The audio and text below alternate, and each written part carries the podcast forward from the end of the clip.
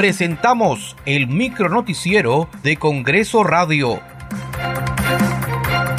¿Cómo están? Les saluda Danitza Palomino. Hoy es lunes 17 de julio del 2023. Estas son las principales noticias del Parlamento Nacional.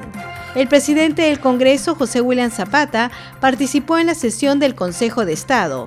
La reunión se llevó a cabo en Palacio de Gobierno y fue conducida por la mandataria Dina Boluarte. También asistieron los titulares del Poder Judicial, del Tribunal Constitucional y de la Presidencia del Consejo de Ministros. Al término del encuentro, se hizo un llamado a la ciudadanía que participará en la anunciada marcha del 19 de julio a ejercer su derecho a la manifestación de forma pacífica.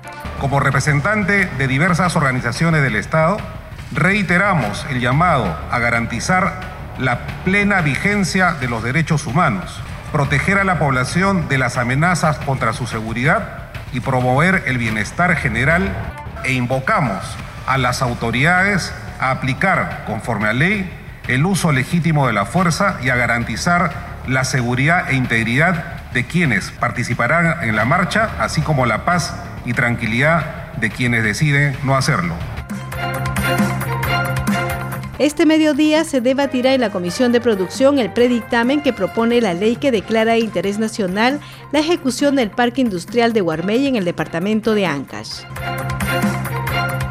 Como parte de la semana de representación, el congresista Pasión Dávila del bloque magisterial constató las obras paralizadas en el distrito de Villarrica, en la región Pasco.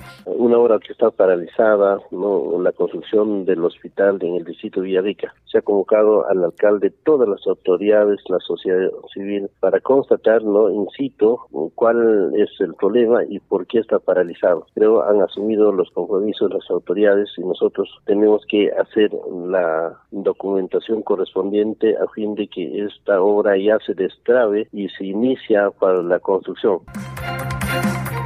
La problemática del sistema penitenciario y de la Administración de Justicia fueron analizadas en el foro Seguridad Ciudadana y Reinserción Social, organizada por el tercer vicepresidente del Congreso, Alejandro Muñante. Nuestro compromiso es y será siempre buscar el bienestar y la seguridad de todos los peruanos, combatiendo con todo nuestro vigor la delincuencia, la corrupción, a fin de proteger y asegurar la calidad de vida de todos los peruanos.